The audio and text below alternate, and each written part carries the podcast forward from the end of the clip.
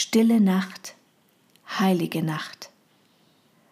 Eine Geschichte von Werner Tusswaldner und Robert Ingpen. Gelesen von Stefanie Aufleger.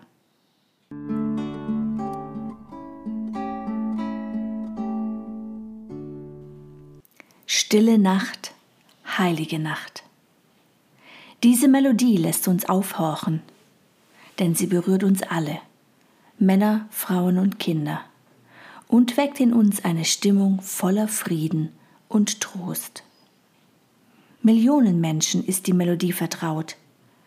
Einige kennen die Verse, aber die meisten begnügen sich mit den wohligen Gefühlen, die sie auslösen, und wissen weiter nichts.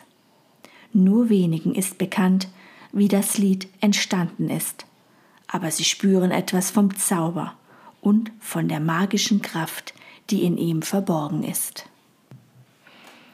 Es war zu Weihnachten im frühen 19. Jahrhundert in dem kleinen österreichischen Ort Oberndorf an der Salzach. Hier wirkte der junge Hilfspriester Josef Mohr und die Orgel in der Kirche spielte sein Freund, der Lehrer Franz Xaver Gruber. Gerade war in der Gegend ein fürchterlicher Krieg zu Ende gegangen. Die Brücke war eingestürzt und Kanonenkugeln hatten Löcher in die Häuser gerissen. Viele Bewohner waren gestorben, als fremde Soldaten einmarschierten und das Dorf plünderten. Diesen Winter hatte es den Anschein, als würde die Kälte kein Ende haben. Wenn der Fluss zufror, waren die Menschen ohne Arbeit, denn die meisten von ihnen waren Schiffer. Sie transportierten Salz, das aus den Bergen kam, auf dem Fluss zu den größeren Städten. Salz war damals so wertvoll, dass es das weiße Gold genannt wurde. In einem so harten Winter verloren die Menschen jegliche Hoffnung. Aber auch wenn das Eis schmolz und die Salzach wieder frei war, drohte Gefahr. Der Fluss verwandelte sich in ein reißendes Ungeheuer, das die Häuser am Ufer verschlang. Es geschah immer wieder, dass die eine oder andere Schifferfamilie Hab und Gut verlor und vor dem Nichts stand. Armut und Hunger waren gut bekannt in Oberndorf, ebenso Trauer und Leid. Der Hilfspriester Josef Mohr und der Organist Franz Xaver Gruber waren mit der Armut nur allzu gut vertraut. Beide waren sie arme Kinder gewesen. Mohr stammte aus der Stadt Salzburg.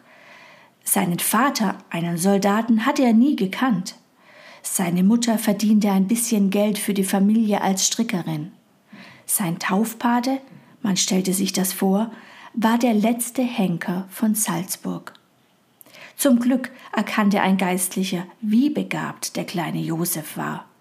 Daher konnte er zur Schule gehen und später sogar an der Universität studieren, um Priester zu werden. Man schickte ihn von einer Pfarre zur nächsten. Oberndorf war seine zweite Station. Mohr war lebenslustig, rauchte eine lange Pfeife und saß mit den Schiffern im Gasthaus, trank mit ihnen und stimmte ein Lied zur Gitarre an. Auch Franz Xaver Gruber hatte Glück.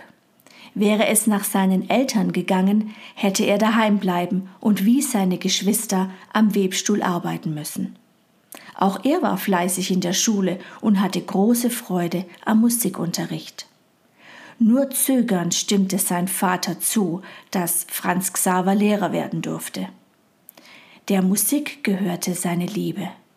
Wann immer er Zeit fand, setzte er sich an die Orgel, um zu spielen und eigene Melodien zu erfinden. Die Musik half ihm, über so manche familiäre Tragödie hinwegzukommen. Von seinen zwölf Kindern überlebten nur vier.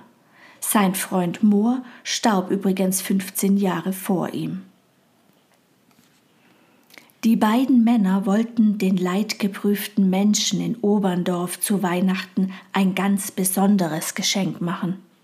Ein Lied, das sie aus ihrem Unglück herausreißen sollte. Mohr übergab seinem Freund ein Gedicht, das er verfasst hatte, und er erfand binnen kurzem eine Melodie dazu. Die Orgel war damals in einem misslichen Zustand. Daher beschlossen die beiden, das neue Lied am Ende der Mitternachtsmette mit Gitarrenbegleitung vorzutragen. Schon vor der Messe hatte es sich herumgesprochen, dass etwas Außerordentliches bevorstehen würde. Die Spannung stieg, als die beiden Männer vor den Altar traten und zu singen begannen. Mohr spielte die Gitarre und beim Refrain stimmte die Gemeinde ein so als wäre ihr das neue Lied von alters her vertraut. Viel unbeschwerter gingen die Menschen im Schnee nach Hause. Alle waren sie erfüllt von dem Wunder, das sie in der stillen und heiligen Nacht erlebt hatten. Sie schienen zu ahnen, dass sie die Ersten waren, die ein Lied gehört hatten, dessen himmlische Botschaft inzwischen die ganze Welt kennt.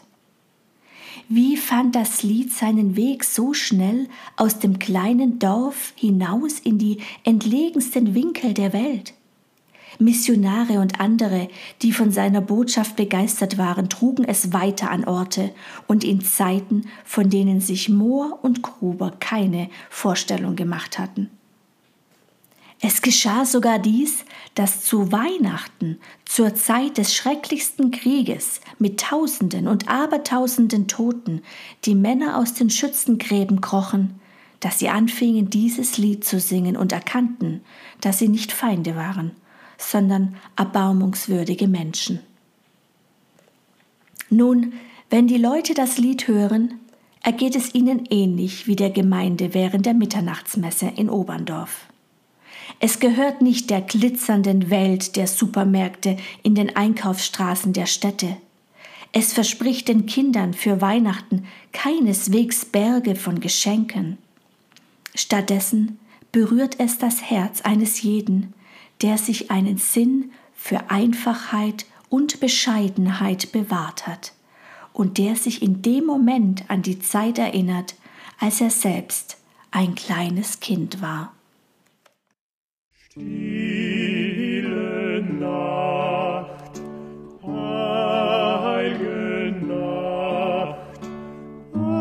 Alles schläft,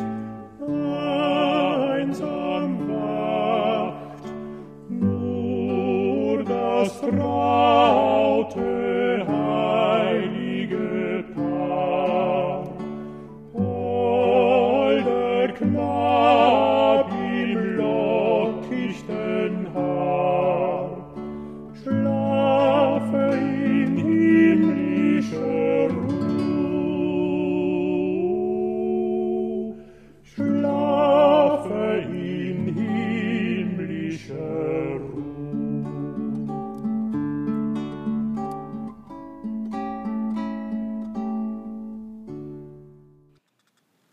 Wann immer das Lied erklingt, ergreift eine Stimmung die Zuhörer, wie sie damals die Kirche von Oberndorf erfüllte.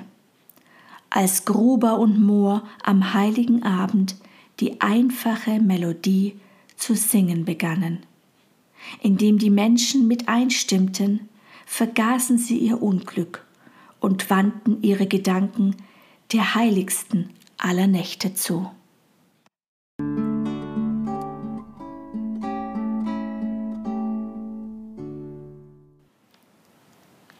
Wo auch immer ihr gerade seid. Mit dieser Weihnachtsgeschichte wünsche ich euch allen eine stille, heilige Nacht.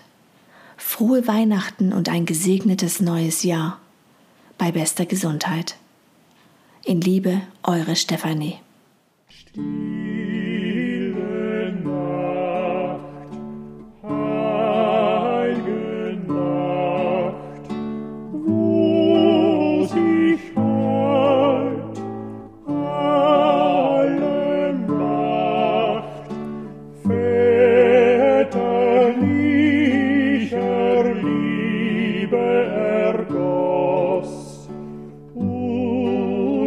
des Bruder huldvoll umschloss. Jesus die Völker der Welt